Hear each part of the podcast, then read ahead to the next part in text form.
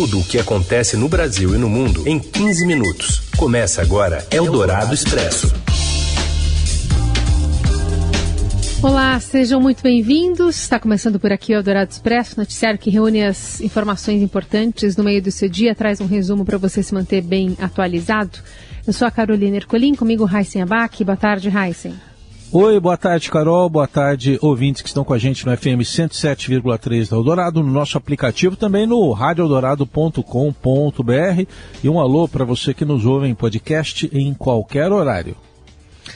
Vamos aos destaques desta quarta, 25 de maio. Sobe para 25 o número de mortos em uma operação policial na Vila Cruzeiro, que agora passa a ser a segunda mais letal da história do Rio. A destruição da Mata Atlântica cresce 66% entre 2020 e 2021 durante a pandemia. A alta ocorreu em 15 dos 17 estados que estão no bioma. E ainda a proposta de cobrança de mensalidade em universidades públicas e uma pesquisa do IBGE sobre a orientação sexual dos brasileiros. É o Dourado Expresso. Tudo o que acontece no Brasil e no mundo em 15 minutos. Dois homens que estavam internados no Hospital Estadual Getúlio Vargas, no Rio, morreram na madrugada desta quarta, menos de um dia após serem baleados durante a operação conjunta das polícias da Vila Cruzeiro, zona norte do Rio, no Complexo da Penha. Um menor que foi levado para a UPA do Alemão também morreu. Com isso, o total de mortos na ação chegou a 25. Trata-se da segunda operação mais letal da história do Estado. Além dos 25 mortos, incluindo uma mulher, Gabriele Ferreira da Cunha, que foi atingida numa favela próxima, outras quatro pessoas permanecem internadas por causa de ferimentos à bala. De acordo com a direção do hospital, duas estão em estado grave e as outras com quadro de saúde considerado estável. O hospital informou que, das 28 pessoas encaminhadas à unidade durante a operação, 21 chegaram já mortas. Um dos atendidos já foi transferido para a unidade de pronto atendimento da Secretaria de Estado da administração penitenciária. Com as mortes confirmadas na madrugada desta quarta, a operação do Complexo da Penha se tornou a segunda mais letal da história do Rio, atrás apenas da chacina do Jacarezinho no ano passado, que deixou 28 mortos. Em 98, 23 pessoas morreram durante a operação na Vila Operária. Os Ministérios Públicos Federal e do Estado do Rio abriram procedimentos para apurar a conduta dos policiais. Eldorado Expresso. O presidente Jair Bolsonaro alterou o decreto que dispõe sobre normas acerca de infrações e sanções administrativas ao meio ambiente. Um decreto com as alterações foi publicado na edição extra do Diário Oficial da União de ontem. Uma das mudanças é a criação da adesão imediata, em que o autuado por infração ambiental poderá optar por soluções que levem ao encerramento do processo, como o pagamento à vista ou parcelado da multa ou a conversão em serviços ambientais.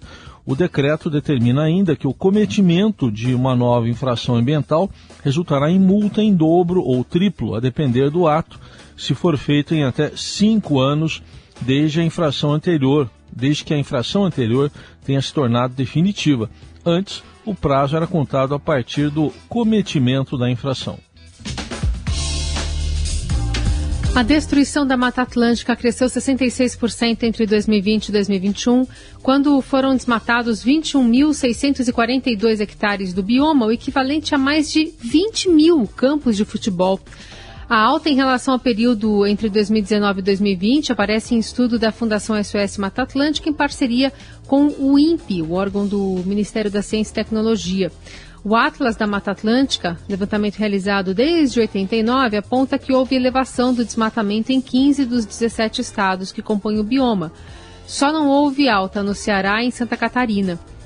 Para o diretor de conhecimento da SOS Mata Atlântica Luiz Fernando Guedes Pinto, o aumento do desmatamento, principalmente para agricultura e pastagens, é resultado do enfraquecimento da política ambiental e dos órgãos de fiscalização do governo Bolsonaro. Ele faz referência a uma declaração do ex-ministro do Meio Ambiente, Ricardo Salles, sobre aproveitar a pandemia para passar a boiada e mudar regras ambientais.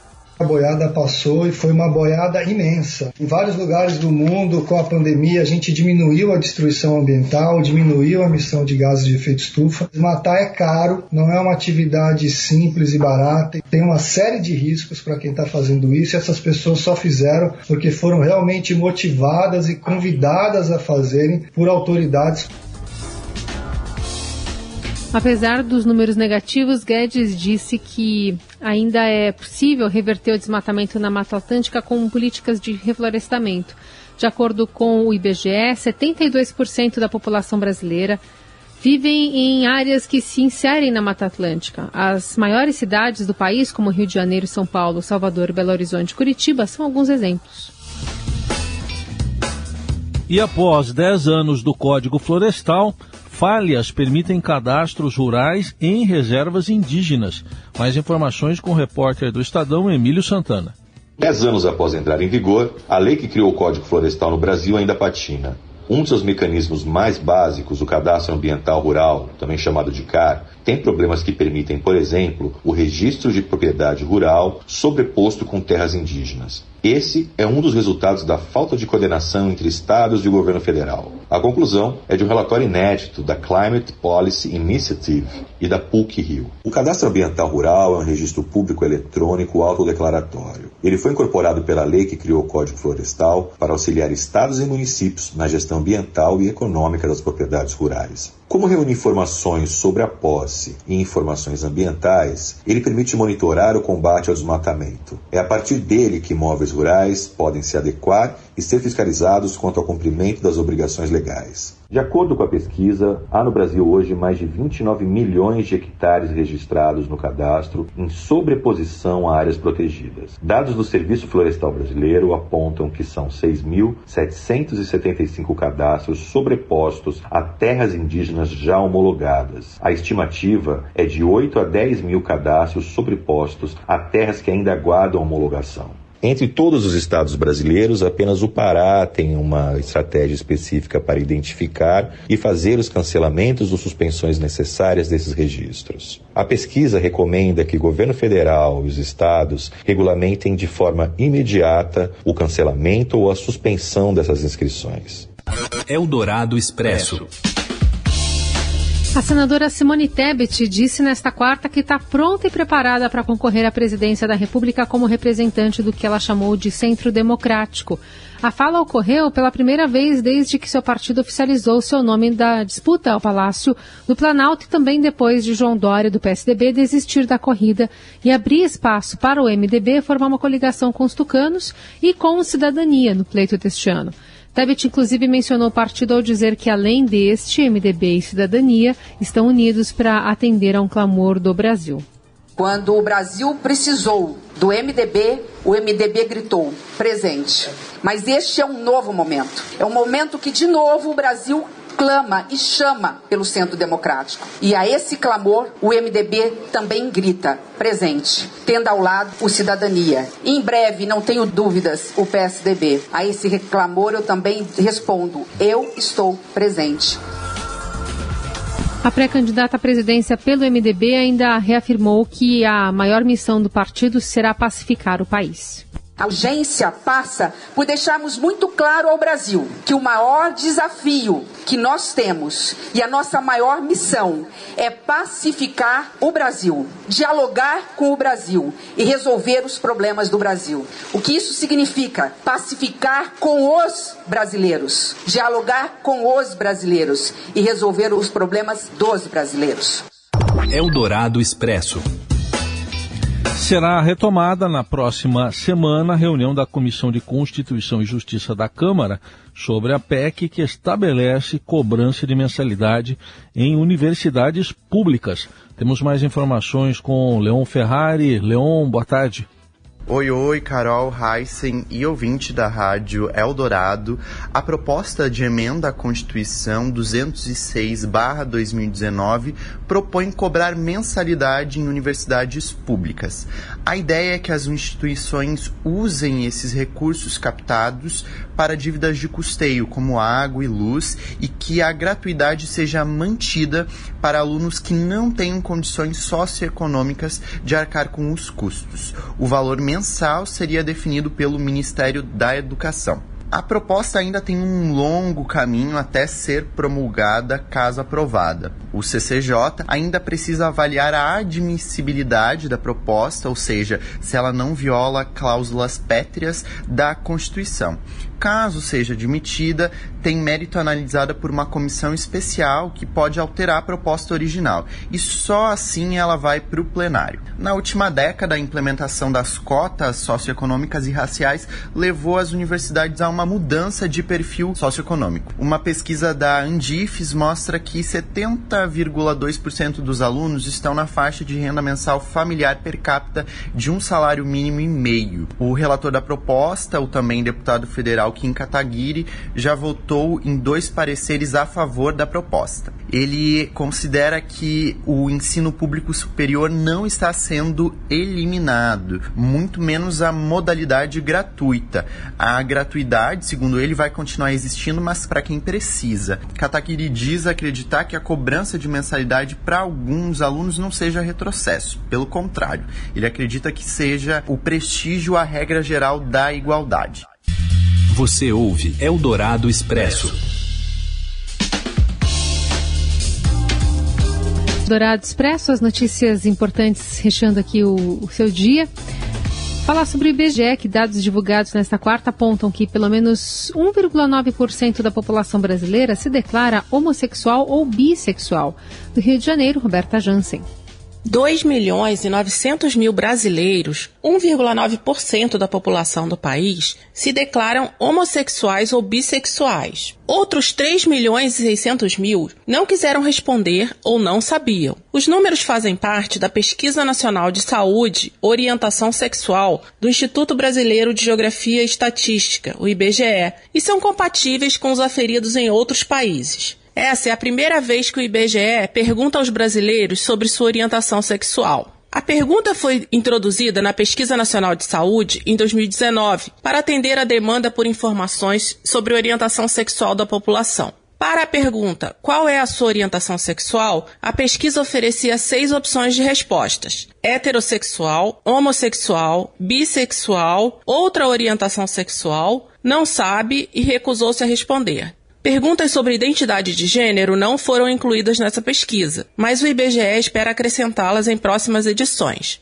Segundo o levantamento, em 2019 havia 159 milhões de pessoas com 18 anos ou mais no país, das quais 46,8% eram homens e 53,2% mulheres. Desse total, 94,8% se declararam heterossexuais, 1,2% homossexuais, 0,7% bissexuais, 0,1% declararam outra orientação sexual, que pode ser assexual ou pansexual, e 3,4% não sabiam ou não quiseram responder.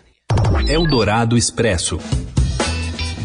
Estoques de leite materno em hospitais de referência estão baixos em várias regiões do país e tem motivado uma mobilização nacional por mais doações. De janeiro a dezembro de 2021 foram distribuídos 168 mil litros de leite para 237 mil recém-nascidos no país. No entanto, os estoques atuais estão em 55% da necessidade, de acordo com o Ministério da Saúde. A pasta lançou na semana passada a campanha Doe Leite Materno e Receba a Gratidão de uma Vida, destacando que apenas 200 mililitros podem alimentar até 10 recém-nascidos cerca de 340 mil bebês nascem de forma prematura ou com baixo peso todos os anos no Brasil, o que corresponde a 12% dos nascidos vivos. Eles não têm força ainda para amamentar no peito e por isso dependem dos bancos de leite para receber os nutrientes fundamentais para o desenvolvimento. O Brasil tem 255 destes postos, a maior, a maior e mais complexa rede no mundo, com 217 pontos de coleta. E no portal do Estadão você encontra dados sobre Minas Gerais, São Paulo e Brasília com relação aos estoques e como contribuir para os bancos de leite destes estados e também do Distrito Federal. Eldorado Expresso.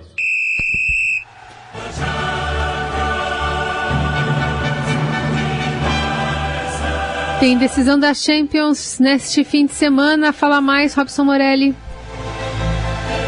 Olá, amigos. Hoje eu quero começar a esquentar a decisão da Liga dos Campeões nesse sábado. Real Madrid e Liverpool, lá em Paris, lá na casa do PSG de Neymar, de Mbappé, de Messi, time que ficou pelo caminho na competição da Europa. Queria falar de uma reportagem que está no portal do Estadão sobre a gestão de Real Madrid e a gestão do Liverpool. São gestões diferentes. O Liverpool adota o sistema de clube empresa empresa e o Real Madrid ainda tem um modelo de associação esportiva. Nessa reportagem a gente mostra que o mais importante dos dois, na verdade, não é a sua escolha de gerir um clube de futebol, e sim o jeito da sua governança. Então a gente pega dois modelos diferentes, Liverpool e Real Madrid, mas que da mesma forma são sucessos na Europa e também sucesso em seus respectivos países. A Europa respeita demais o Real Madrid Madrid, dono de 13 taças da Liga dos Campeões,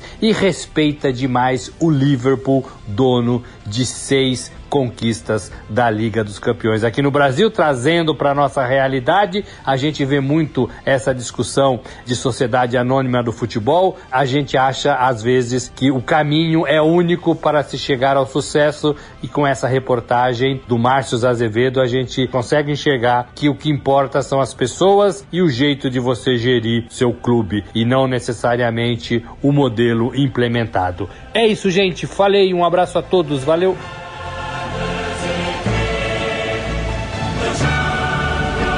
E assim a gente encerra o Eldorado Expresso desta quarta-feira. Amanhã a gente está de volta. Boa quarta para todo mundo. Você ouviu Eldorado Expresso tudo o que acontece no Brasil e no mundo em 15 minutos.